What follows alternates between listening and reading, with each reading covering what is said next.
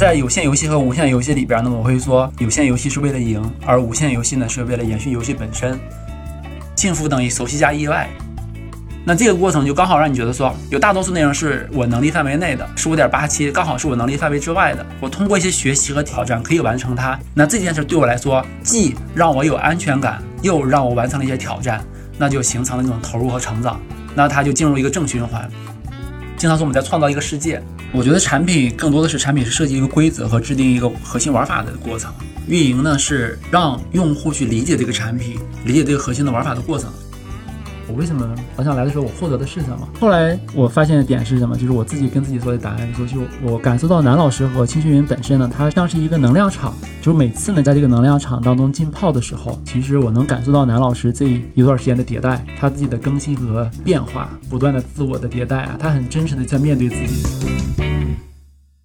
亲爱的听众朋友们，大家好，欢迎来到真诚会客厅。这是一档关于商业思维、青训营和学员朋友们的节目，让有趣的灵魂相聚，求真有爱。我们相信每个人都有闪亮的人生故事。我是来自万悦投资的静佳大家子。本期嘉宾来自青训营里一位非常优秀的小伙伴曹俊老师，欢迎。谢谢金佳老师，哎，终于有机会跟你聊聊天了。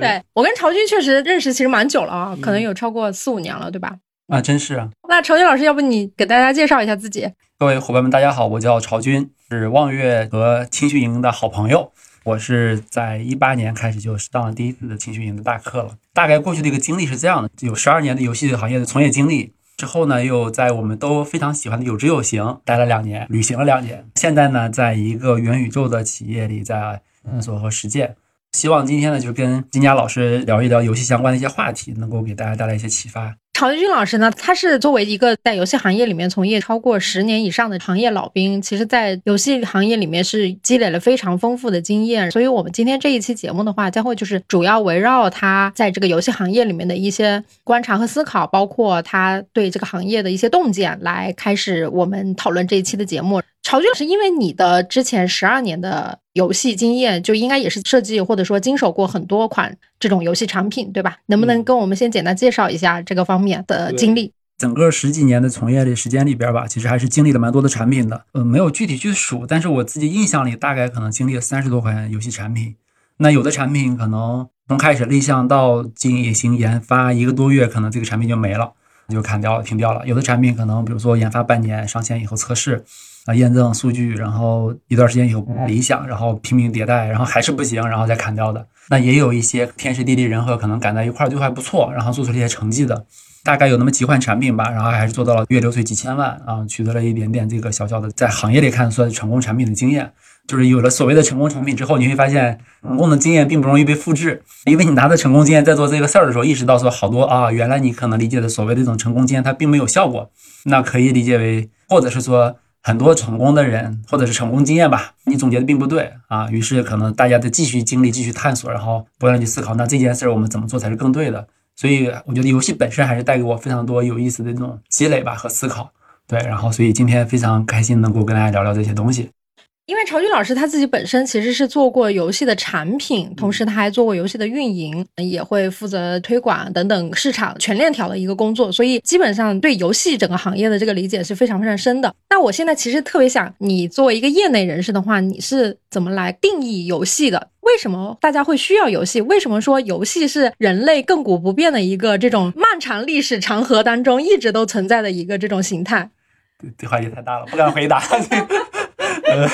好的。当我们说什么是什么的时候，就一般都特别难啊。其实我也试图我想过很多次这个话题啊，但我一直也没有什么特别让自己觉得回答完以后比较满意的答案。在当下这个阶段，我有两个方向的思考吧。一个方向是说，可能具备了某些这种核心关键环节的要素的，它可能就是一款游戏。比如说，我们会说游戏里包含什么目标啊、规则、资源、冲突。边界拿到结果、竞争等等等等，就可能具备的这些要素以后，它就是一款游戏。它可以被描述，但是它没有办法被定义，这是一种方式。另外一种呢，就是我在《动物启示录》里头有看到过一句话，我觉得挺有意思的。游戏呢分两种，一种呢是生活中玩的，另外一种是生活在其中的。也随着这个时间的累积呢，会发现说我们现在更加会有两个表达，就是游戏这两个字不是真实的，那我可以再来一遍，one more time，就死掉以后重来，然后对小耗费了，再重新练一个。对对对对，这个服务器没玩好，换一个服务器重来。那也随着可以再来一遍呢，我们又延伸出了说有线游戏和无线游戏本身这个可能社会上一些比较广泛的话题。所以说游戏本身是什么呢？我觉得大家每个人对于游戏本身可能已经注入了自己的理解和概念。在我们今天聊的这个话题里，我觉得可能更多还是一些电子游戏本身，比如说网络游戏本身这个好玩的一个产品，那它可能还是更多的是符合某些要素聚集起来，引导用户往前玩的一个产品。我觉得回过头来我说的游戏是什么的话，我觉得是一个有意思的、不一样的、全新的体验吧，完全一个能够沉浸在其中的一个体验的过程。在有线游戏和无线游戏里边呢，我会说有线游戏是为了赢，而无线游戏呢是为了延续游戏本身。现在大家可能更愿意把自己在人生啊、事业呀，还是跟周围的伙伴们的相处上，或者我们把它类比成一场无限游戏，这是一个无限探索的过程。那我在过程当中要做的是，让自己不下牌桌，让自己不断的去累积，不要 all in，不要把自己赌进去，等等等等这种话题，有意思的一个过程。对，相当于你一直在牌桌上，你一直都有机会嘛。刚才曹俊也提到了啊，其实一个游戏它作为一款产品，它是需要具备一些基本要素的。曹俊，您可不可以跟我们简单的科普一下？比如说，一个游戏的话，需要具备一些什么样的基本要素，它才是一个好的游戏？刚才开头时候有介绍说什么是游戏的时候，说一个游戏里头，我们最起码都包含的，比如说角色本身嘛，就是玩家本身自己。那我登录这个游戏的时候，铁道游戏用户很大的一个特点是说，大家都会有一个目标，我需要在这个游戏里怎么样，怎么玩？比如说这个王者荣耀是我们要推塔啊，我们是要有协作，要把对方塔推倒。消消乐，那我是要连起来把它消掉。吃鸡呢，我们是要在这个一百个人当中存活下来，形成那个最后一个今晚大吉大利，今晚吃鸡。所以它是有一个比较明确的一个游戏目标，它就会为了这个目标设定程序和规则，设定资源。但显而易见，资源是有限的。当资源有限的时候，它就会衍生冲突，谁能拿到更好的资源，谁拿到那个不是很有有优势的资源。但大家拿到不一样的资源的时候，又如何去协调和分配资源，就会有这种冲突的一些过程，就会有竞争。这里边就会衍生出来一些这种好玩的、有趣的一些这种社交和这个人际的关系，对，加上人以后，它就变得就更复杂了嘛，衍生出来无数的可能性。所以现在的游戏可能大多数是基于这样的一套内容不断去演化的。其实我觉得这个和真实社会的话也是有一些相关性的，或者说它是一个模拟人生。因为我上次我之前跟曹俊老师也讨论过嘛，就是也认为就是为什么。大家不愿意在真实的世界去升级打怪，但是会更愿意在游戏的世界里面去花费更多的时间和精力。包括说为什么用户会沉迷、会上瘾，其实有一个很大的原因，可能就是也是因为游戏的这个及时反馈比真实世界是要这个链路来的更快、更及时。嗯。相对来讲的话，在真实世界你要获得一个正反馈，可能它的反馈链路是非常长的，且不确定。但是游戏的话，因为它通过这个规则的设定的话，其实相对来讲，大家心里面的预期或者说他的期待是更加确定的。他知道他完成什么样的动作的话，应该对应的会是一个什么样的奖励和成就。对，是这样。现实里头我会发现什么呢？就是比如说我们在工作当中或者成长当中，比如我读了一本书。我读完一本书以后，大家都说这本书非常好，我也觉得这本书非常好。但我读完以后，我就马上也感觉就是过了三天，我想，哎，这本书里说了点啥来着？我忘了。我能记起来的可能就那么三两句话。然后我经常就想，那我这三两句话什么时候能应用起来？什么时候能够长在我的身体里，帮助我人生可能变得更好一些？发现它是特漫长的一个过程，很有可能你今天读完的书，你现在用不上，等你能用上的时候是三年以后或者五年以后的一件事，一个场景你才能用得上的一个过程。这个反馈是特别特别慢的一个过程。你再说回到工作本身，今天做事做错了，然后被领导劈头盖脸一顿骂，说行，我知道了，我记住了，我要改。有几个人能够被劈头盖脸一顿骂，然后马上就能改呢？几乎非常难。一件事做错了是有非常多的因素构成的。那批评完了以后，我想改，那可能只能说我改了这件事的百分之十。他想把一件事儿颠覆或者迭代成另外一件事儿，做的完全变好了，他是需要一个特别长的一个周期和过程的。这个周期的过程呢，一般都需要一到两年的时间。当然，这个时间是我自己的一个个人感知了，就是从我自己经历工作本身，我遇到一些挫折和问题。当我发现一个问题我解决不了，或者我的现在的能力，或者我过去的习惯让我现在解决不这个问题，而我想解决这个问题的时候，我能够很好的胜任它，解决它，通常都不是一朝一夕的事儿。我需要去学习、思考、去积累，而且这个时间过去就是一年的时间，也就是从知道到做到的过程，它其实很漫长的。而这个反馈对于大多数人来说，他等不到的，他周围的环境也不给他这个环境等待，所以人就会变得很有挫败感。在游戏当中，这一点呢，他们就整个游戏的设计的本身呢，就是会非常的利用好这一点。我让你的反馈来的非常的快，那你自己这每一次的点击，我就能有一个动效和反馈。那我每一刀下去，可能砍到一个怪物了，就会爆血。这个血条，当然就我们中国可能不是血，这是蓝色的啊，或者这种对。然后那他就会获得一些这种就游戏本身的这种就视觉上的，或者是说效果上的一些反馈，告诉你说你刚才做的这个东西是对的。对，然后于是他就觉得啊，我刚才做了一件事儿，他告诉我是对的，那我下一步可以做点什么？在做的过程当中呢，我发现哎有点难。有一个朋友问我一个问题，说那你们为什么会玩游戏上瘾？那上瘾其实不是说简单的说我做了一件事儿，我获得反馈我就能上瘾了，而上瘾本身里边其实是包含的一些这种随机性的。如果只是单纯的一些固定的一些套路性的机制，用户是不会上瘾的，反倒是那种随机的东西会让人上瘾。我们经常说一个笼子里一个猴子，每次你可能敲一下这个窗户，然后这个笼子，然后给它放了一个香蕉，另外一个比如敲三次，可能有一次放了，另外两次没放。第一个每次敲你每次都放呢，后来他就不激动了。你每次敲每次都放呢，他就不看了。反倒第二个里边，你每次敲有时候放有时候不放，他每次都盯着在看，他每次都想要。所以引入随机性和多变性的话，就是这种奖励机制就会吸引他的注意力，就会引起他的注意力。那一开始你行动，然后你有反馈，反馈的过程当中呢，有些时候反馈是小的，有些时候反馈是大的，但它总归是有反馈的。在你挑战的时候呢，它又是有难度的，而这个难度的设计呢，在游戏里头又设计的非常的巧妙。我在万维刚老师那边看到了一个数值，叫十五点八七，幸福等于熟悉加意外。熟悉的过程可能比如百分之八十五，意外是百分之十五点八七左右。那这个过程就刚好让你觉得说，有大多数内容是我能力范围内的，十五点八七刚好是我能力范围之外的。我通过一些学习和挑战可以完成它。那这件事对我来说，既让我有安全感，又让我完成了一些挑战，那就形成了这种投入和成长。那它就进入一个正循环。百分之十五点八七吗？对，百分之十五点八七，就是一百分里头可能。对他来讲，十五点八七是有点难度和挑战的。哎，其实你知不知道这个点，它是跟那个跨越鸿沟是吻合的，你知道吗？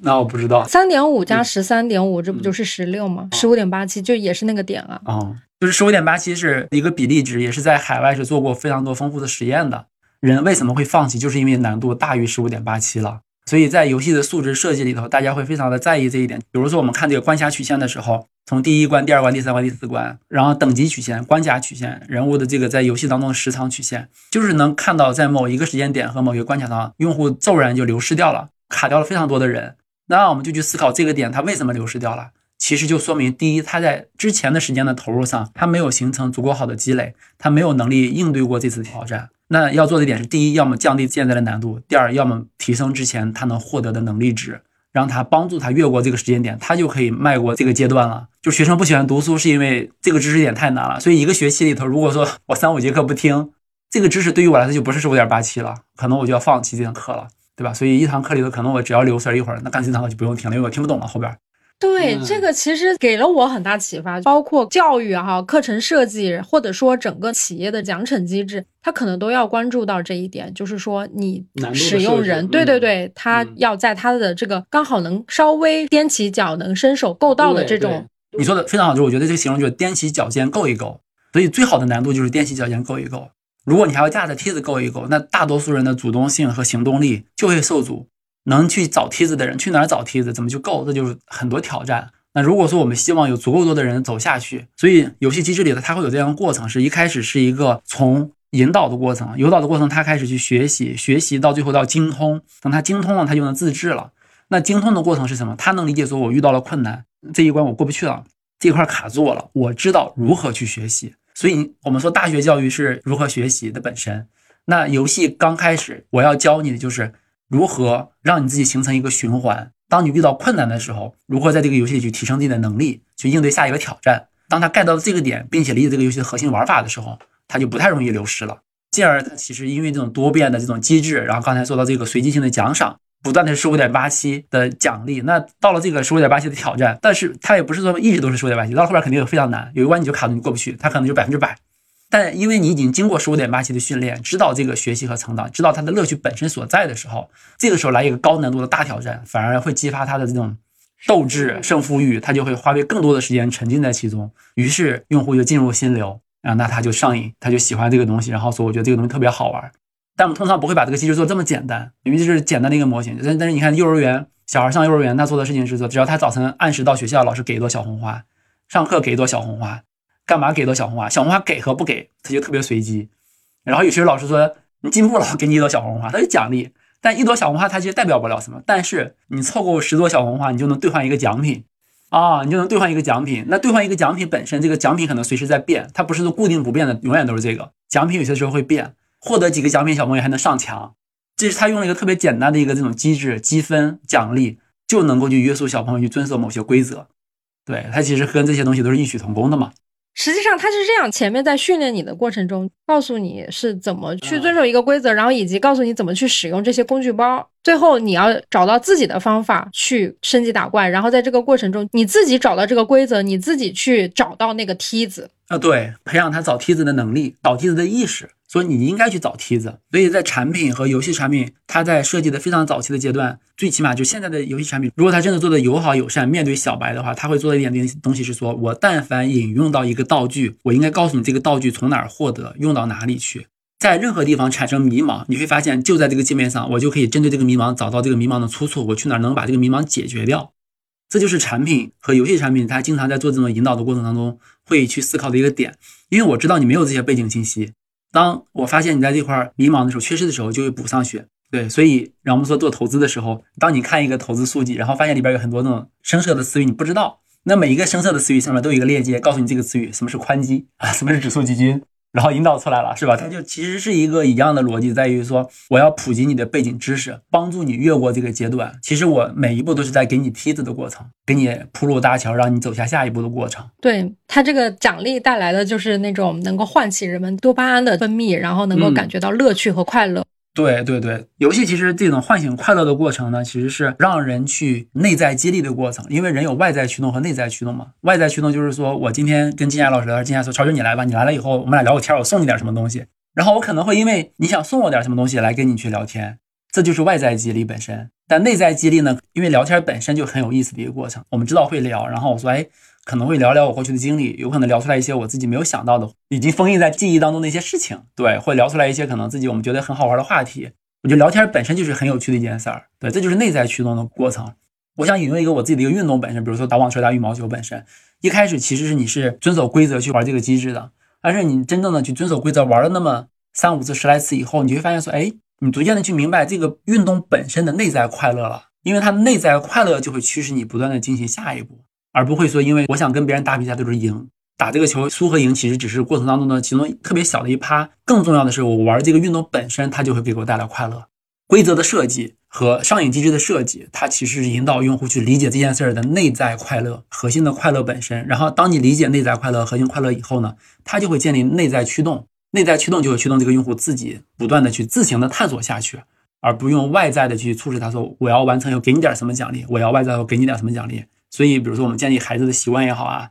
引导用户建立一些什么样的习惯也好呀，其实是通过外在规则引导的过程当中，不断的去让他和让我自己去理解这件事本身内在的核心的乐趣是什么，然后形成自己的内在驱动力，那我自己会自然而然的走下去了。做产品研发的这个过程中，其实你是要对这个产品本身要进行一系列非常精密的机制的设计，通过把它设计出来了以后，同时还需要这个运营的最后去落地、去执行、去实施，对吧？朝俊，你可不可以从这个过程中来跟我们讲讲，就是在整个游戏过程中，关于游戏机制的设计，它到底是怎么样的？我觉得游戏机制其实，我把产品可能往现实去对应一下的话，就经常说我们在创造一个世界。我觉得产品更多的是产品是设计一个规则和制定一个核心玩法的过程，运营呢是让用户去理解这个产品，理解这个核心的玩法的过程。用户理解它的核心乐趣，可能需要比如投入五小时时间或者三个小时时间，我才能把它理解的很透彻。但这个过程当中，运营就在其中起到一个引导的作用。第一呢，是我得让你明白这个产品是什么；其次呢，是得引导你去理解它的核心乐趣本身。所以，他通过做活动啊、引导机制啊来去做这件事儿。然后等到一个产品可能运行了一段时间，到达这个产品生命周期的比如中期了，那这个时候运营可能要变成一个点是：第一，让高级的用户之间彼此之间形成一些竞争啊，形成一些合作，产生一些社会性的行为，进而让他们自己能够沉浸其中。第二部分呢，它又需要去引导。游戏的一些早期的一些用户，比如刚刚进来的一些用户，他们能够跟得上这些人的节奏，因为他们已经明明在这个产品当中已经如鱼得水了，他们已经在比如说玩了很长时间，很领先了。那我一个后进的人如何能够追得上他们，能够插得进去，那就是非常重要的。如果后进来的人没有一个机制和帮助他们能够跟得上节奏的话，那些后进的人就不愿意玩了，因为他会觉得说，我在这里投入足够多的时间，我每进步一分，你就进步十分，你永远都领先我，我永远追不上你。这就会让他直接就退出，所以在这个阶段的时候，运营就要给到后进的人一些帮助，然后让他们能够跟得上这些前期进行玩的这些人。所以产品是一个设计的过程，运营呢是一个接触用户、帮助用户去理解这个产品核心内核的过程。在理解的过程当中呢，我们会发现一些可能设计之初不太合理的地方，所以它反馈过来，产品会去迭代。那有些时候呢，会发现一些地方我们需要增加一些和补充一些地方，那产品再去增加和补充。当然，这个过程当中可能双方没有那么分工那么明确或者这些点，但更多的是说运营是要去天天跟用户打成一片，要去理解这个产品的核心的内核。然后连接产品和用户，让彼此都能更了解对方的一个过程。其实刚才听曹军在说的时候，我脑子里面有非常非常多的联想啊，我就感觉包括说这个先进入和后进入的，这个不就是和我们现在社会机制先富带动后富，最后达到共同富裕 符合我们的这个大主题，共同富裕。共同对对，因为我自己本身我学法律的，我听下来我就特别感觉，就是你包括其实治理一个国家的话，其实你也是先立法制定规则，然后后面的话就是由这个公检法它来进行法律的执行和运用，对吧？然后在这个运用的过程中，哎，大家发现可能有哪些东西不是特别合理，然后再倒回去再做。修正案，再做修订，对吧？对，这个是不是和你这个其实也是有非常类似的地方？如果这么类比的话，我觉得还真是这样子的。对，大家是分工啊，包括这种协作呀，包括机制的这种奖惩啊，我觉得都很相像，对呀是特有意思的一个过程。但是我们原先学法律的时候啊，我们当时其实就是。你如何去维护社会的一个动态的平衡，或者说如何去平衡公平与效率的问题，一直都是法律的一个核心灵魂问题啊。我觉得这个其实可能在你们这个游戏机制的这个设计和落地实施当中也一样，应该也是你们这个小世界里面的核心问题，对吧？那你们在具体在做这种游戏机制设计的时候是怎么考虑的？然后以及是怎么来具体做的？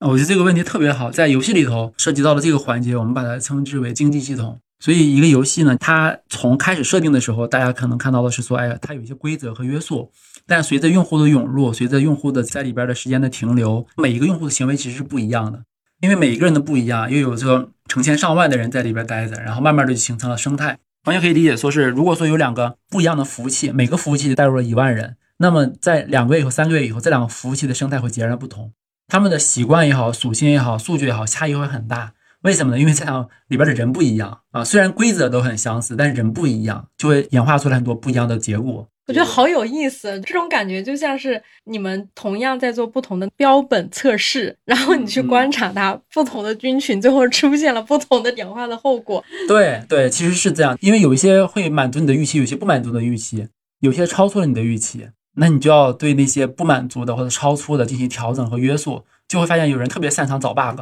找到了很多你的漏洞，疯狂利用你这个漏洞去获取一些不合理的收益。于是这个时候，可能游戏本身其实是有一个平衡系统的嘛？那它平衡的是谁呢？它平衡的是付费玩家和免费玩家之间的平衡，这是第一个要平衡的。那付费里边还有这种付的特别多的人付的很少的人的平衡，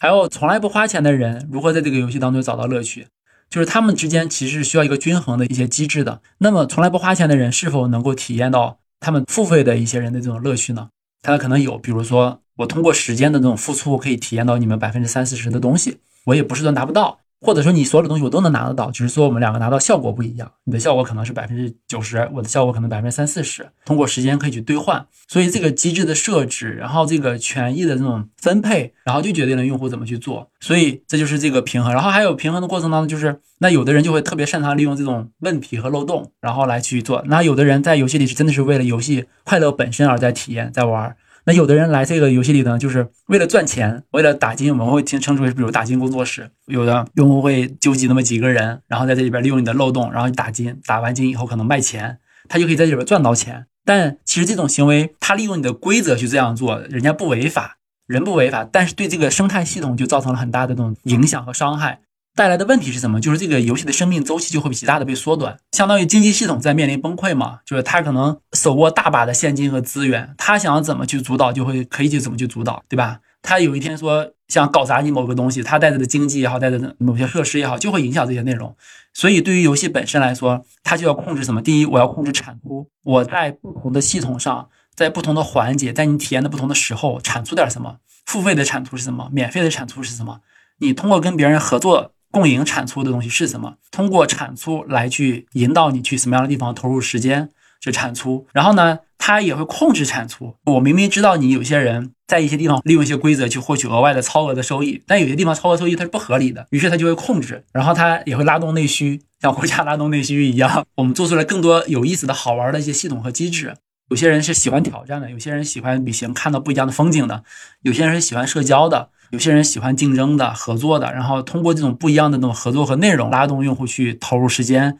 把自己之前生产出的资源消耗掉，就拉动这个内需。最终游戏希望达成的一个点是说，我希望你在游戏当中能赚到的钱，接下来的时间内能够按照一个相对来说合理的规划能消耗掉，所以你的钱、你的产出和消耗得达到一个平衡值。所以，定期的去查看用户身上还剩多少钱，是游戏非常要去关注的一个动量单位。比如说，那些最有钱的用户，付费最多的用户，他身上有非常多的货币，因为他充了人民币获得了货币。他获得货币以后，他没有把这货币消耗掉，那就意味着这个产品里边没有内需了。他没有内需了以后，这些人就会流失，他就不玩了。这个在对应在现实社会的话，就是发行了这么多货币，但是你没有对应那么多社会的商品。乔俊，我们知道，其实市面上我们现在能接触到的大部分的游戏，应该都是免费的，娱乐休闲为主嘛。但是呢，就是我们会发现，就是氪金玩家他充值之后，他有了很多道具的加持之后，就有了很多 buff 嘛，然后就可以加速花钱买加速。像这样子的话，就是这种道具，它会不会本身就是破坏了这个游戏的经济动态平衡？我觉得也是这样子的。在网络游戏最早期的阶段吧，就是可能在二零一零年还在之前的时候，游戏都是点卡游戏。点卡游戏是说我玩游戏是要花时间，我玩游戏是要买点卡的。买点卡可能比如说我买了六个小时的点卡，我就只能玩六个小时。玩完六个小时以后就不能再玩了，我要再买点卡来玩。比如像我玩的这个《大话西游梦幻西游》，有那些人会非常努力的去赚取金币，然后有一些人呢，他会想获得金币，他就卖点卡。所以游戏里有个交易系统，我可以在现实里头，比如三十块钱买了一张点卡，我在游戏里卖掉，换取比如说一百万的金币。没有那么多时间去打金币，我就可以拿金币在游戏里去交易，可以这样做。所以这样它其实是一个比较良性和动态的过程。但是那会儿有一个什么样的阶段呢？就是说这种点卡游戏遭遇了一个叫做私服的一个挑战，就是有很多人，有那个阶段可能大家这种就是游戏代码的保护啊，包括这种服务器的保护啊，没有那么健全，所以很多人可能就把你的代码就扒下来了。服务器整个就代码扒走了，扒走以后，他就可以建立一个私服，建立一个私服，就相当于他弄了一套跟你一模一样的游戏，可能美术微调啊，做一些那种换皮啊之类的，就是另外一款产品了。但其实明明还是一样的。很多人想玩，但很多人不想花那个点卡的钱，他就去玩了。玩的过程当中，如果我想快速的获得某个道具，因为我之前在点卡游戏里获得一个道具，我可能需要花费两个月、三个月、半年，我现在在这里边花六十块钱就可以了。我为什么要等半年？我只要花六十，于是就是一刀九百九十九。所以那个时候的这种私服赚的非常的凶。当时我记得是盛大做了一段时间的调研，他们意识到说，就是说这个私服其实是一是一个非常好的市场。于是盛大就主动做了转型，免费加道具的收费的模式。于是那两年呢，盛大就成为了中国游戏的这种就是先行者，在资本市场也是火的一塌糊涂。那会儿还有非常出名的游戏叫征途嘛，但征途其实早期是从盛大挖了二十个人，挖了二十个人以后直接过去做的征途，就免费游戏，然后加上这个。就是史玉柱对整个这个人性的理解啊，对这个产品核心的一些理解啊，他们做了征途以后，整个巨人游戏就因为征途而就又发起来，就是做大？那个阶段我觉得是这样。所以回到刚才金霞老师提到这个例子，说那道具本身是不是会有一些不合理的机制？其实这就是现在游戏行业会面临的一些问题。在设计这个游戏的时候，其实很容易就能知道，这个游戏在面向用户市场的时候，这个游戏的经济系统是有支撑的。这个支撑就知道说，这个用户假设我进来一点时间都不想花，我就但凡想花钱地方我都能花钱。我如果花多少钱，我就能达到顶级。它是可以算得出来。如果游戏又不加约束，玩点卡的时候你是可有约束，你经过时间才能获得。那大家只不过你比我快一点，他不会说快那么多。但是在这个存道具的里边呢，如果你特别有钱，你就是不想花时间。你就可以直接获得道具，那有可能变成一个什么结果呢？就是他可能花一百万，两天、三天，他就直接到顶级了。不花钱的那个人呢，他可能是两年。所以游戏生命的就是我们这个游戏可以玩两年，但是那个花钱的人说我就玩两天，我就可以体会那全部的乐趣。于是这种就是不平衡就会出现。当然，我觉得不会出现这么极端的现象，但它带来的问题是什么呢？带来的问题就是说，这个游戏明明免费体验时间是两年，但它会让付费的用户可能花三个月就把这个体验完了。付费用户体验完以后，付费用户就想。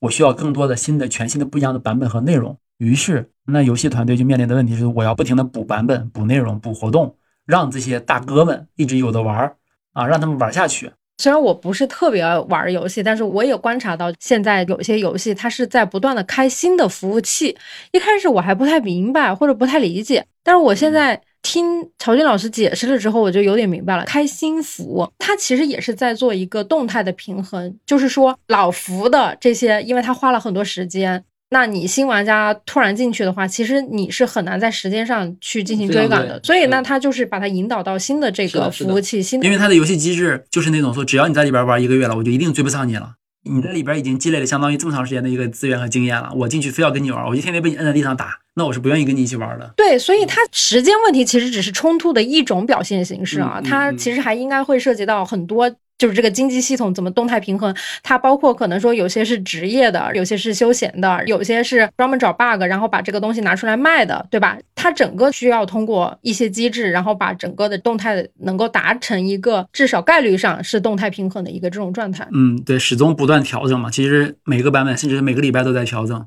去发现一些、调整一些，所以越到中后期的时候，这个经济系统是像一台精密运转的仪器一样，非常的精密。里边可能我们自己会觉得自己设计的非常多，其实也有很多隐藏的，甚至设计者自己本身也没有观察到的一些信息在其中。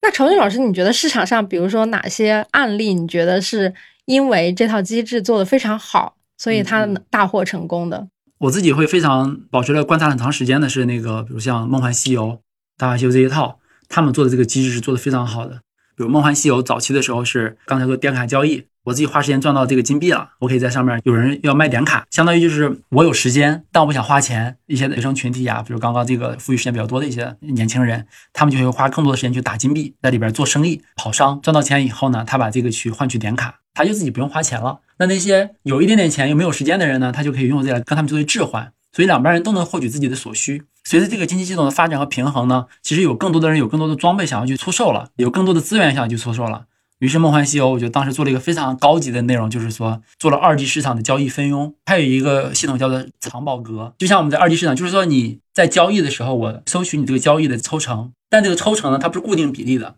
它根据这个市场的这个繁荣度来决定我抽成抽的多还是少。这个市场异常的繁荣。这个市场非常的火热，那我可能就会抽的比较多一点，比如抽百分之十。市场非常的冷淡，本身交易就没有什么交易，用户没人买，那我就抽的非常少，比如百分之一这样子的。你知道吗？这个在经济系统里面叫做初次分配和再分配，就是当它如果出现过一个再分配的这个的动作的话，对，其实它这个经济的动态平衡的话，确实是更容易形成的，嗯，跟现实社会是非常非常类似的。其实你机制设计的合理的话，你本身这个生态系统存活的时间也更长。然后扩大一点来讲的话，就是其实你一个国家这个机制如果设立的合理的话，你的长治久安其实也能够维系的更长。就像你的动态平衡，比如它不会说是所有人收取一样的比例，根据市场的繁荣度来收取，包括收取的过程当中还要去防止用户，比如说这个跳单，咱俩认识了，咱俩不在这个产品里交易，私下交易，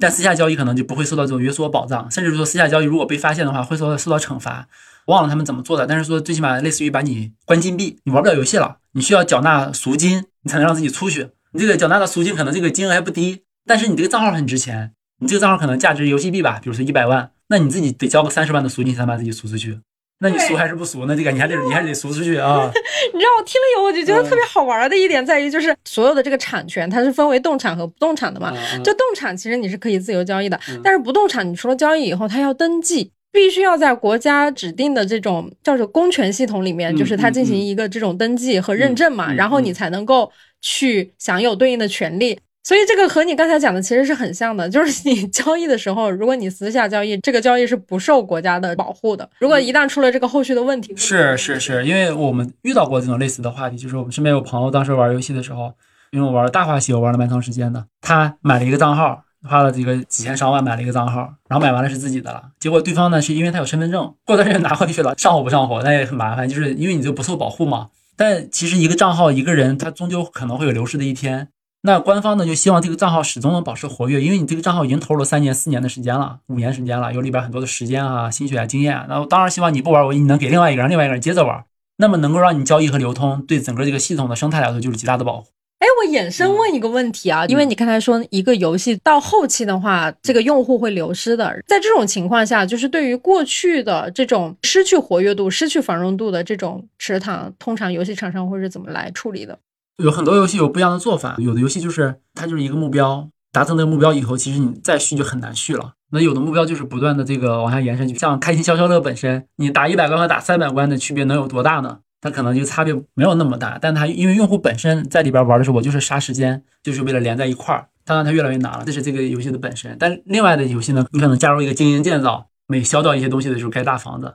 有一些游戏呢，它会在中间呢会加入一些机制，比如重启的机制。举个例子，就像《率土之滨》有一个策略类的游戏，中后期的时候，你玩到一个非常复杂的一个系统的时候，那我玩三个月的时候，玩四个月、半年的时间，我把这个系统重启，重启以后大家再来一遍。而这个过程当中，就像你玩王者荣耀一样，有时候我玩一局，玩一局以后重启，再来一遍，我不会因为重启了我就不玩了。我之前积累下来能力值，好多东西是在的，但有些东西是没有了，有些东西还在的。它让重启的那一部分，它保留就是你重新再玩过了这一次的时候，其实你要重新积累你的资源，重新再做一次你的策略的分配。上一次相当于我们俩剪刀石头布，上一局你赢了，下一局我赢，我要怎么去再跟你做竞争，再怎么去跟其他人做竞争？然后当这个竞争变成几十个人、上百人甚至上千个人的时候，这个竞争要怎么玩？所以他们有这个游戏产品会通过这种机制的设定来去做这件事儿，就是比如重启的机制啊，一些高端玩法重启机制，也有一些比如说类似于《梦幻西游》这样这么多年非常复杂的一个大型网游系统里头，它其实做的就是不断的开启新的玩法和探索的内容。它已经是俨然是一个真实的社会的映射了。但凡在里边玩的时间长的人，他的社交关系链、人际的朋友，可能我现实当中认识的十几二十个朋友里头，可能百分之八十的人都是来自于游戏本身。我们在游戏里认识，然后线下见面，然后交友，一起吃饭聊天。回头说我们两个聊聊天吧，我们两个聊天不是打电话，我俩是一起上游戏。那在游戏里头站在门口一直在聊天，打字也好，聊天也好。就是他的社交场所活到了游戏里头，所以到后期的时候，人们活在其中的时候，他会觉得说我的社交关系链，我的时间投入就在这里边放着。角色扮演类的游戏会容易形成这样的一个局面，对，比如像那个《梦幻西游》就是大型角色扮演嘛。就是因为你也有提到不同的游戏的种类。其实它对应的可能是不同的生态系统，因为你刚才讲到了，比如说有杀时间的，有的是策略类的，有的是什么角色扮演的，对吧？对对。不同的这个其实也是对应的是不同的池塘。对，用户的这个目标用户不一样嘛。比如说那个杀时间的这个产品，很显然这种二三四线下沉市场的用户更多一些，因为这个一线用户他的时间比本身比较少，他可能不做这件事儿。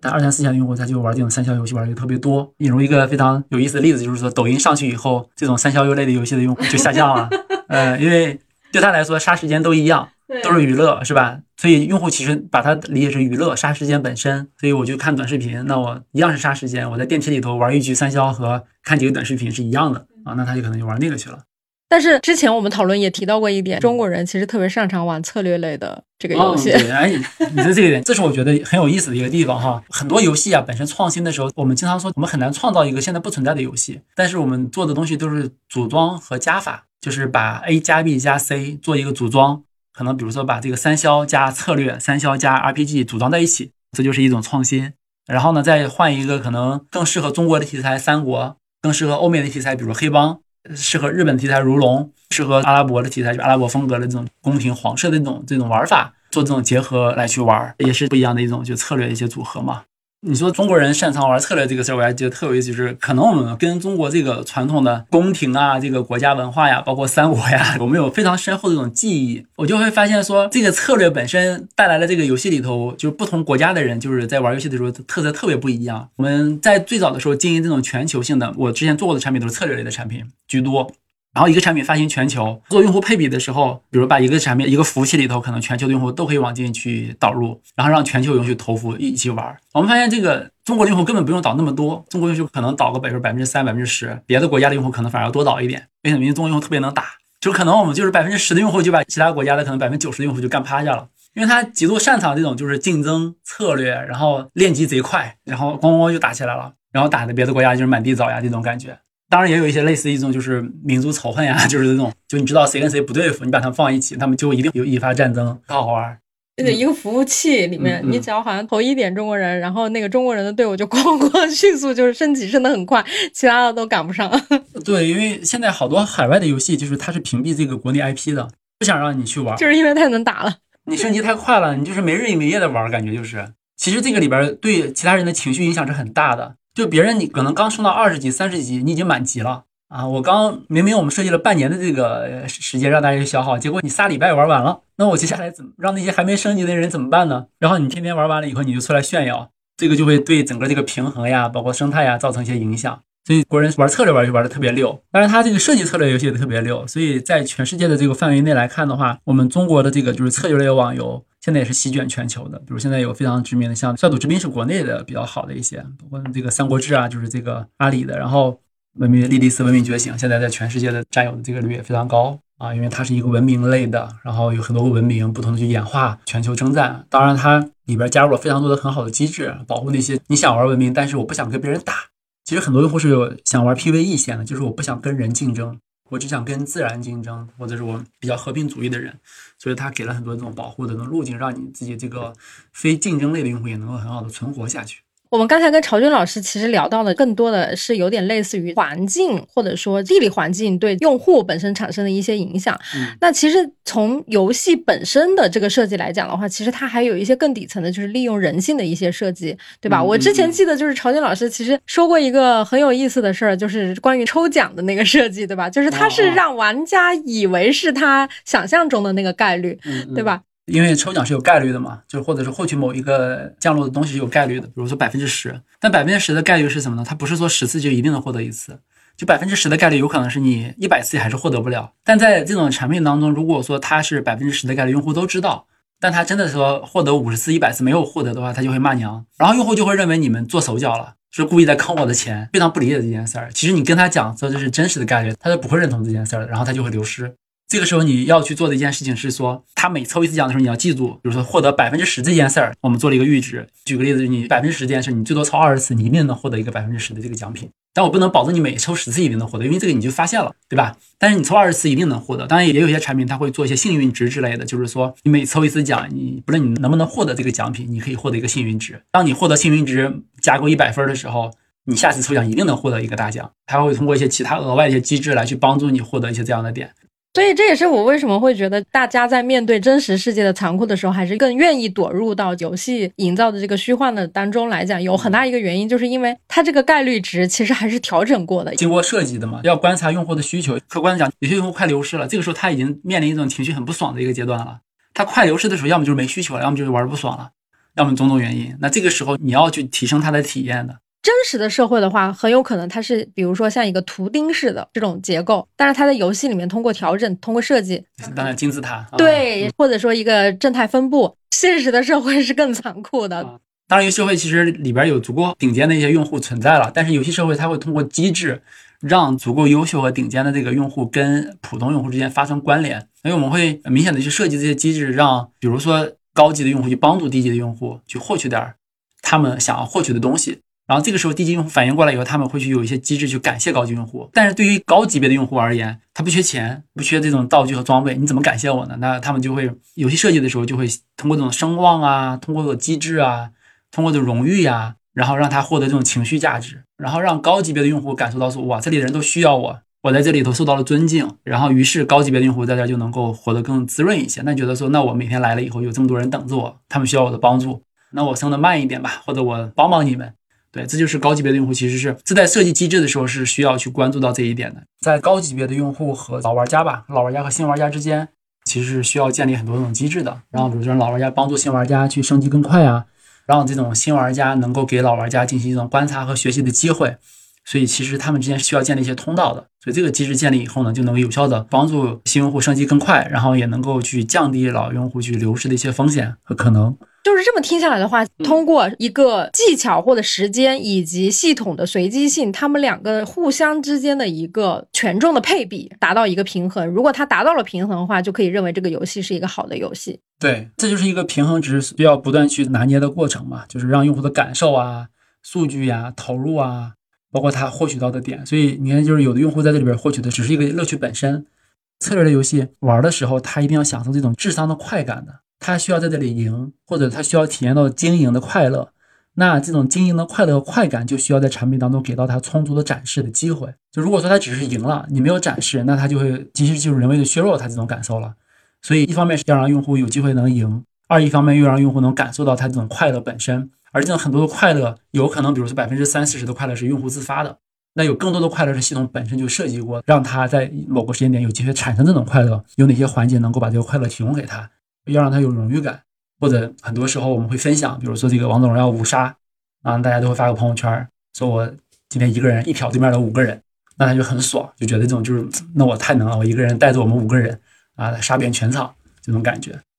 就是我们刚才其实探讨了很多关于这个游戏机制的设计啊。其实因为我司分析师徐林嘛，他之前其实自己应该也是这个游戏的重度玩家，经常跟我们说，就是这个嗯游戏机制设计其实是可以应用到商业社会的很多方方面面，包括创业或者说你自己去在一家公司里面做生产运营，其实都是有很多可以值得借鉴的。那么我们在说这个借鉴游戏机制的时候，其实我们最关键或者说最应该注重的点是什么？我觉得还是有蛮多可以去借鉴的地方的吧。游戏本身上来说，我自己会经常使用一个词语叫产品游戏化。在现实当中，很多地方我们都是可以把产品呀、生活呀或者工作呀，在里边借鉴一些游戏的机制去运用起来。所以从刚才讲到的，包括我们有一些感知的话，我觉得有几个点去可以分享的是：首先，我们可以去运用这个游戏的机制去帮助人去建立一个习惯，比如说一个好的习惯，去完全可以设定目标。给他一些机制奖励，然后建立反馈过程当中，比如说每次行动给予一些这种随机的正向的一些积极的奖励和引导，然后慢慢的去帮助他去建立这个习惯。然后在这个过程当中，那有的人可能一个人难以建立习惯，比如说我们可能会邀请更多的人加入，或者邀请一些其他的心理学的效应来去加入，来帮助他做完成这件事儿。所以，比如说我们会在周围的圈子里头建一些共同打卡群呀，一起去学习的一些这些方式啊，这是能够去完成的。还有一些我觉得挺有意思的游戏，比如说在管理难度方面，其实是刚才有讲到，比如说十五点八七这件事儿。那游戏的这个关卡上，或者是在打 BOSS 呀、过关打怪的时候，它会明显的设定说，我一开始。设定的这个怪物的能力啊，要过关的这个能力，它不会超过主角当下能力的特别多。主角会通过在这个关卡的附近啊，完成某些任务，获得一些这种能力和技能的提升，就可以去打过了这个关，完成这一关的通关的这种任务完成。而这个难度呢，不会特别的大。所以现实当中，或者是工作当中，或者任务当中，比如说我们在布置任务也好呀，或者挑战也好呀，我觉得会有意识的去想说，哎，我安排的这个任务是不是让我这个伙伴。他踮一踮脚尖就能够完成的一件事儿，还是说完全超过了他的能力负荷的？在安排的时候，我是不是知道这件事儿对他来讲是一个十五点八七的事儿，还是说超过了他百分之五十的事儿？当然，我不是说不能超过百分之五十，而是说当我们安排超过百分之五十的时候，他就会有一些结果。这个结果和可能性就是，哎，他没搞定。第二，也有可能他给了我惊喜。那他没搞定的时候，那他可能就会遇到这种挫败感。他搞不定的时候，我们应该给他什么样的帮助？怎么样对他进行引导？给他一个梯子。让他能够进行到这个下一个关卡那儿，获得一些能力和这种思考方式的提升去完成。所以难度本身的控制呢，就要去理解他的挫败感本身了。那挫败感呢，其实我如果在打游戏的时候，每一关过去以后，这个怪都比我的能力高非常多，都高百分之五六十。我每打一关都要被他干趴下，回过头来想半天，琢磨不明白。如果说这种事儿发生次数多了呢，那我可能就放弃这款游戏了，是吧？这就是游戏就会流失。所以从游戏本身上来说，要有意识的去帮助一个用户去建立他的自信心，建立他对这个游戏的理解，让他觉得啊，这个游戏我可以搞定。虽然它有点难，但是我通过我自己的学习，通过我自己的理解掌握，我慢慢的发现我可以很容易的搞定它。我在这里找到了我自己喜欢和沉浸的一部分，这也是我们在现实当中和工作当中其实完全可以去借鉴的地方。那比如说我在玩王者荣耀的时候，我们五 v 五，那我如果在五 v 五的时候，如果说我输了的话，大家通常情况也没有见一个人可能多么的这个不爽，因为他会觉得刚才这一局我输了是因为我队友不行，可能我这一局里头我队友里边有小学生，大概是这种评价。比如说大逃杀吃鸡的时候这种游戏我输了，那一百个人开场，那我输也就是百分之一的概率，那很正常。但是如果说我今天要是赢了的话，那好，大吉大利，今晚吃鸡。所以他。通过这种概率型的一些行为，就会让用户感觉到说，哦，那我发生一些行为和不发生一些行为，很多时候就是有一些解释的空间在。所以呢，就一方面是在打怪的时候、过关的时候，包括一方面是在挑战的时候，我们通过一些目标的设定，要让用户感知到它的难度。一方面呢，有些时候在设定难度的时候，其实是可以通过一些行为，让用户在失败的时候，他能够产生一些解释的空间，让他自己给自己一些可能下台阶的地方，那么他就能够再来一次。再来一次其他地方，他还可以获得一些快乐，那这件事他就可以沉迷下去。如果这个事儿本身它很难，他又没有什么获得快乐的其他的空间，他获得的唯一的快乐就来自于说要把这一关通过，他有没有人去协助和帮助，那他的这个挫败感就非常的强，非常强，那他就容易就流失。所以这方面其实是游戏当中会经常去使用和去关注的一方面的问题。所以比如说这个用户的流失曲线呀，他流失的这个点呀。我们能理解说是，就每一个点上都会有人流失，但是呢，每一个点上流失的人应该都是非常的少。大量的用户可能如果卡在一个点的话，就意味着这个点一定存在的问题，设计上的缺陷。如果不是我们的本意的话，那它就是有问题的。那我们就要想如何让这一关走过去，让用户顺利的走过这个卡点。同样是在游戏设计的时候，其实会有经常多的这种关注，就是比如说沉没成本呀、用户的一些损失厌恶呀，给用户去设定成就感。让他感觉到自己被关注、被需要等等等等，这些都是游戏当中会常用的一些内容。比如说是在刚刚开始玩一款游戏的时候，或者刚刚开始在经营一个内容的时候，那一开始设定的这个难度、获得的反馈，让他拥有的东西，其实一开始都会比较多。可能他付出了十分的努力，但他明显在这里边可能获得了有一百分的奖励。这种一百分的奖励呢，可能是他盖了三个大房子，可能是他的这个游戏的这个等级从一级，比如说刚才玩了十分钟。他可能就升到三十级，等他第二天没来的时候，可能他忘了昨天玩的是什么，但他记得说，哎，我刚才有一个三十级的账号，我在那丢着呢，我是不是要回去再玩一会儿？因为那个三十级账号丢了，好像我就损失点什么，就会让他觉得，嗯，我不应该丢掉它，就再回来了。对，这也是一个吸引他的地方。或者一个游戏，他会上来第一天就送他一个让他非常记忆深刻的一张卡牌，比如说送了他关羽和赵云，虽然。他自己不知道这个关羽和赵云究竟在里边值多少钱，他会觉得说啊，我已经拿到了这里边非常厉害的一张卡牌了，因为这个人他记得，这个人他认识，他也知道通过这种比如说游戏常用那种颜色啊，这种实力值，绿蓝紫橙金色，通过这个卡牌的这个属性辨认出来，他非常的高级，那我就觉得我明天要不来，他就输了，他就亏了。这个其实是在投资里面也是非常通用的，损失成本厌恶，就是说，当他进行一项投入的时候，他投入了他的金钱也好，或者时间精力也好，他如果发生了损失，就是难受的程度是远远大于他获得同样的东西。就比如说，他失去百分之二十的痛苦，是远远要大过他得到百分之二十的，这是一个心理学的一个机制。是这样子的，从失去这个点上来讲，比如说你游戏可能玩到一个等级的时候，我们经常会说，哎，你真的要放弃吗？很多时候，像有一些这种互联网产品要关闭它或者删掉它的时候，产品就会问了，我已经陪伴了你，比如多多少天了，你真的要放弃吗？这一句话在很多人看起来这么二，然后我要关掉它，但是这句话真的很有用，对于很多环节来说，它真的是一个有效的一句话，能够留住一些用户。比如说沉没成本呀，包括损失呀，包括说能获得点什么的角度来讲，比如说说回到青训营本身，在青训营我上课一天。比如说，很多朋友我们第一次交费上课一天，那他一定是带走了一些什么样的东西，对吧？那他带走了一些，又有一些没有带走，所以就会存在一些情况。有一些朋友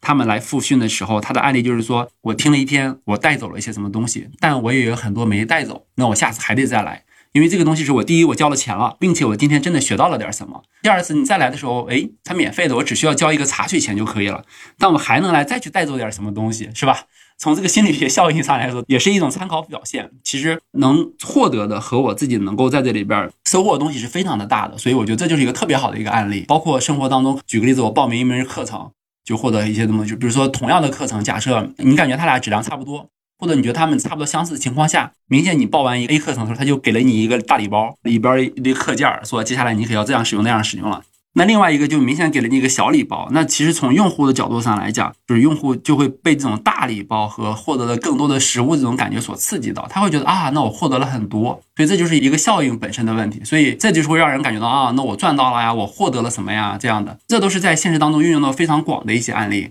对，就游戏当中的一些点，我觉得这是接下来或者是我自己的生活当中可以。多运用的吧。其实我还想补充一下，就是你刚才提到那个在教育里面给那个小孩一个大礼包嘛，对吧？对于家长来讲的话，他感受很好，他是消费者，但是他不是使用者，真正的使用者是那个小孩子嘛，对吧？就在这个过程中呢，家长在付费的时候，他很有可能会因为他一开始教育机构或者教培机构给的这个大礼包够多，他会选择这个更多的机构。但实际上，其实我觉得这里面可以引申出另外一个角度，你提供一个服务。你到底是用户感觉性价比高呢，还是要最终那个效果好？如果你最终效果的好的话，其实你应该是分批、按阶段、有节奏、有条理、有框架的去引导他。来升级打怪的，对吧？这样子，这个小孩在过程中，他按照你刚才说的十五点八七，按照这个难度系数在往前嘛。我觉得这个其实也是给了我们很大的启发，就是说，我们如果说将来就是给用户去提供产品或者服务的话，你可能也要考虑到这个用户他自己接受的这个程度。你到底是要让他感觉我收到了一个性价比很好的服务，还是说这个东西是真正适合你的？这其实是一个更科学的一个方式，能够让你最终完成的效果是更好的。对，假设他能提供教育质量相似的情况下，他又想吸引人的注意，那一开始这样就是一个相对比较好的方式。当然，大家就容易引入价格战，可能就是烧投资人的钱，是吧？就是那一开始大家就赔本，然后宁愿不赚钱，愿意就是让你上完一堂课以后，可能再复购才能够赚回这个学生的钱，就会进入各种各样的竞争。如果再从另外一个角度去讲的话，就是还是情绪云大课本身。大课为什么上午的时候大家的相对聚焦的精力集中度就更高一些？因为南老师上午讲的可能相对来说更泛一些，面对大多数人可能更友好一些。那么你可以理解为今天的课里头，南老师经常讲的话题就是说，今天上午或者下午两三点之前你听完了就够了，剩下的课你听不懂可能不重要，你可以下次再来。但是从这本书而言，南老师可能把前面比如说百分之二十的页码占了百分之五十的时间，后边百分之八十的页码占了百分之五十的时间。从这个页码和时间上来说，从这个时间分配上来说，可不可以理解说前半天我就给了一个超大的礼包，让你感觉你获得了什么，让你感觉你带走了点什么东西？如果说他把这个课程的顺序颠倒一下，先讲下午的，再讲上午的，可能人就不复购了，就劝退的人就更多了。对，因为从获得感上或从挫败感上来说，他就觉得我今天根本就没听懂什么东西了。对，我觉得这也是人的心理上的一种反馈和那种效应的问题。类比一下，你看，比如说健身房的教练也是相似的案例。那教练如果刚来的时候，如果能够快速的让我在前几节课能够学到点什么。或者获得点什么，那我自己重复走下去的可能性就更大一些。但大多数的健身房，它面临的问题是我一下子鼓起勇气报了一个健身房，然后呢买了教练三十节课，教练第一堂课去了以后就把我摁在地上摩擦，把我搞得身心俱疲。第二堂课，当我想再要去的时候，我就特别累，浑身哪哪哪都累，身体累，思想累，意念也累。你让我再鼓起勇气再去练第二次课，就特别的难。所以他就从难度管理上、损失厌恶上，包括从这个刚才我们说十五点八七，这第一种。第二点就是说我输了，我不会埋怨别人，就是我输了以后觉得我太菜了。教练给我安排任务的时候，他就没考虑这个学员这么长时间没练了，第一堂课我应该让他练点轻松的，让他能上手的、快乐的训练，然后他第二堂还还能再来，让他能感觉到自己在变化，变得更优秀了，他还能再来。教练不是这么想的，教练可能想的就是我得把你摁趴下，第二堂课不来了，但你的钱已经交了就够了。从这种效应上来说，它就不合理，所以我觉得这也是这种种种现象。当然，我觉得有可能有的教练是懂的，但有的教练他们传统的按照这种一直以来的这种既往的模式，我对所有人都是所有的方式。人来了以后就是哎那一套，有胸背腿，整个这个下深蹲也好，这个腹肌训练也好，都来一圈，然后搞得你非常的累，你就爬不起来了。但理论上讲，大多数人没有训练第一堂课，不论怎么练，第二堂课就非常累，那他就应该让他快乐训练，应该让他缓慢的上手。他应该去研究怎么让人快速、缓慢的训练，人建立一些快乐的指标，让他下一刻再来的。我觉得他就没有想过他的这个流失率，怎么让他用户不断的升级，怎么让他用户不断的复购，怎么让他用户不断的介绍更多的人。所以健身房，我觉得这一点他们就做的不好嘛。对，听完常军老师讲完这一些呢，我觉得其实但凡是和人的教育或者培训相关的，其实都应该遵循这样的一个规律。但是我脑子里面冒出一个疑问：以前比如说在真实的战场当中，有很多战士其实他是没有学会怎么去开枪、怎么去战斗的，但是他在实际的战火纷飞当中，他是学得很快的。这个悖论的话，那你怎么解释呢？那我觉得被训练过的人直接摁在战场上，那他一定面临的结果就是战损率非常的高。这是第一个，然后我又想到了另外一个案例，就是羽毛球。我知道的点是说，每年的这个赛事比赛非常多。我们国家一直有一个叫“以赛代练”，大家通过打比赛来练球。“以赛代练”这一个词语在羽毛球这个市场上其实非常的火。但是，真正能够以赛代练的人是谁呢？是那些已经通过，比如说小时候就训练，然后进入这种青年队，进入省队，在省队再训练，最后选拔进入国家队，在国家队里继续训练，然后代表国家队出战以后，他们才能够进入这个以赛代练的名额里边去。根本不可能说从地方选拔一上来以后就把他们丢到这个全世界去，然后你们以赛代练去吧，跑去吧，它不存在这样的东西，它还是有一个进阶体系的，它得一步步走上来。所以其实我觉得这个人如果没有经过训练，他很多意识、概念、理解他没有达到过这个阶段，直接就把他丢到战场上，那他就会去阵亡，他的战损率就非常的高。我们经常说，如果时势造英雄，当这个事儿非常难的时候，就把你丢上去了。我觉得大概率造英雄的时候是什么？是。这个人其实已经经过，比如说少年队，经过了省队的一种训练了，把他丢到国家队级别了。这个时候，他其实国家队突然遇到了一个世界级的比赛，那他可能就起来了。那我觉得他有可能，但他最起码经过了这种少年队啊、省队啊种种训练了。那如果说他少年队、省队都没有经历过，然后你说时势造英雄把他丢下来，一次性成型，我觉得是非常非常难的。我想起来另外一个角度，就是。它其实是一个概率的问题。如果你经受了一个良好的成体系的培训的话，然后你作为一个职业的选手，在这个赛场上，当你不断的可以重复的时候，其实你最终的概率是比较高的。但是我刚才说的那种，比如说打仗，因为你战损了之后，其实你只有一条命，你也不可能 reset，对吧？然后你再重来一遍，复活一下，就是所以这个可能没有在那个概率统计当中。对，但是如果你把整个的那个概率通盘看下来的话，那应该是接受了这种良好培训的，它的那个概率是比较高的。也对也不对。然后我说这个不对的地方是什么？我觉得一个人的信心和状态，它其实是需要一个不断累积的过程的。如果一个人老 reset 就是重置一次的话，那他自己如果说被打倒了重置一次，被打倒了重置一次，那就看这个被打倒的这个挫折究竟有多大。这事儿本身不大，那他就不叫打倒，这就不叫挑战。如果这事儿很大，对他来说是一个很重要的事儿，如果不断被打倒、重置、重置、重置，这个人是站不起来的，他不存在这个可能性。因为人能够建立大的信心和能面临那个关键一次的挑战，是因为他在无数的小事当中建立起来和积累起来的信心和自己的资源壁垒。所以很多时候，比如说我们一年出来呀，就是休息一年，工作状态没有从一件一件小事儿去掌控它，然后慢慢你就能去掌控大事儿了。我觉得这是人建立信心的一个开始。没有信心，千万不要上来就挑战大事儿。那如果一件一件小事儿都不断的战损，战损率就百分之五十，然后你突然让我搞那个大事儿，那我觉得我战损率肯定是百分之九十了嘛，对吧？那就肯定就不是百分之五十这个问题了。我只有在小事儿上能达到百分之九十五，大事儿我才能，我觉得有可能百分之六十能赢，是这么个概率的问题。好呀，那我们可以稍微总结一下这个 part。其实游戏本质上它是一个生态的管理，在这个过程中，因为它开局设定了一定规则，然后每一个服务器、每一个这个小的池塘都在自己各自的演化。实际上和我们的真实社会是有一定的这个相似之处的。曹俊现在因为刚刚入职一家新的这个元宇宙的这个公司，这个逻辑或者说这个底层的思维其实是一脉相承的。同样都是你设立一个规则，然后在这个上面你怎么去形成一个动态的平衡？嗯，我觉得这里边可能有一些区别是在于，我们讲游戏的时候，游戏更多是来自于设计者本身。那元宇宙呢，现在大家有个共识叫做要去中心化，相当于有这样一个世界，但这个世界的规则是什么？是由我们共同来创造出来的。是由这里边的每一个生活的人自己共同来创造出来的，而不是由官方来去生产的。所以元宇宙是有一个去中心化的这样的一个过程的。但他们非常底层的东西都是说，游戏技术提供了一个虚拟的世界，这个是我觉得底层里的非常相似的地方。游戏技术啊，包括这种就是联网啊、通信啊，这些是我觉得是底层里的非常相似和一致的点。好，那我们就进行一下第三趴，来聊一聊跟我们青训营的渊源和故事。曹俊老师也说了，就是二零一八年就参加了我们青训营啊。那个时候我喊你来上课的时候，然后你好像就说只能听懂到第十页，对吧？就是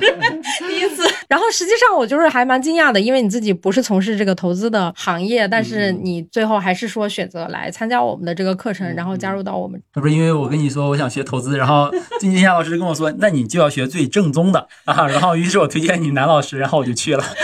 最正宗的。因为我当时我应该说的是正统的，不是那种旁门左道或者说什么追涨杀跌打榜的那种。对，我是觉得这个他至少理念上是比较正统的。嗯。然后朝云老师他后来参加了我们大课以后，后面又因此知道了这个梦魇和有志有行，产生了一些神奇的化学反应。对，蝴蝶效应。对，那朝云老师可不可以跟我们说说你参加青训营，你感觉到最大的一个收获是什么？我们在上周六的时候吧，刚参加完第六次复训，一共七次大课啊，我上了七次课。只有一次没上，因为这中间只有一次有事儿没去，然后其他时间我都去了。一开始的时候还想的是说我想去学投资的，最早的时候我 想去学投资的，然后发现我听不懂。到了下午以后全是分析师的内容，我记得那会儿要把表拎出来，然后教你怎么分析，然后一看那些表我就头都大了，算贴现，算 P B P E。对，我得说那会儿我连 P B P E 是什么都不知道。现在虽然知道这个名词，但怎么用也不见得用了就怎么样，也不会用。但后来发现听不明白，但是我能感觉到自己的身体告诉我说，我每次复训的时候我想去。我真的在去两三次以后，就问自己：哎，我为什么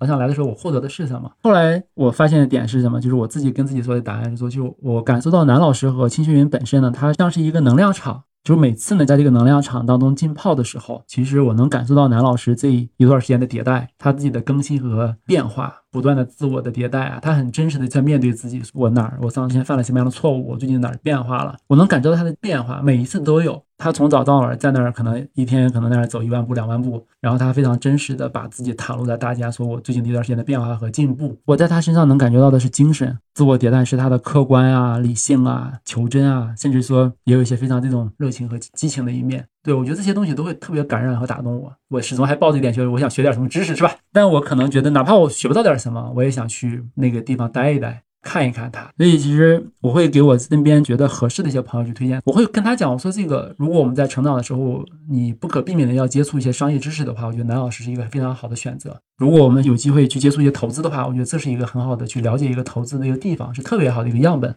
更想跟你说的一个理由是说，我们如果能够有机会接触到一些这种可能比较高阶的、比较不错的这种认知的一些伙伴、一些老师，是我们尊敬的人，他们能打造一个氛围，把自己丢在社会网络当中去连接、去发生化学反应。觉得南老师给我们打了特别好的一个榜样的力量，包括梦妍，包括南老师。那在这样的环境当中，如果你有机会能去接触他的话，我觉得你不应该错过，而且应该越早接触越好。哪怕我听不懂，我觉得你应该早点去泡在那个环境里头，早点去听着。我觉得这些东西都会给到我们很多的有益的助力。而让我们自己去可能更加的理解自己，也更加的理解这个世界是什么样子的。这次上课的时候，然后我还组了一个群，知道我在群里一看，哇，这么多人都认识，特有意思。然后我把六七个我们经常可能偶尔聊上几个小伙伴，然后建了一个小群，我说我们几个人坐一排。然后完了我就问大家，我说你们为什么来上课？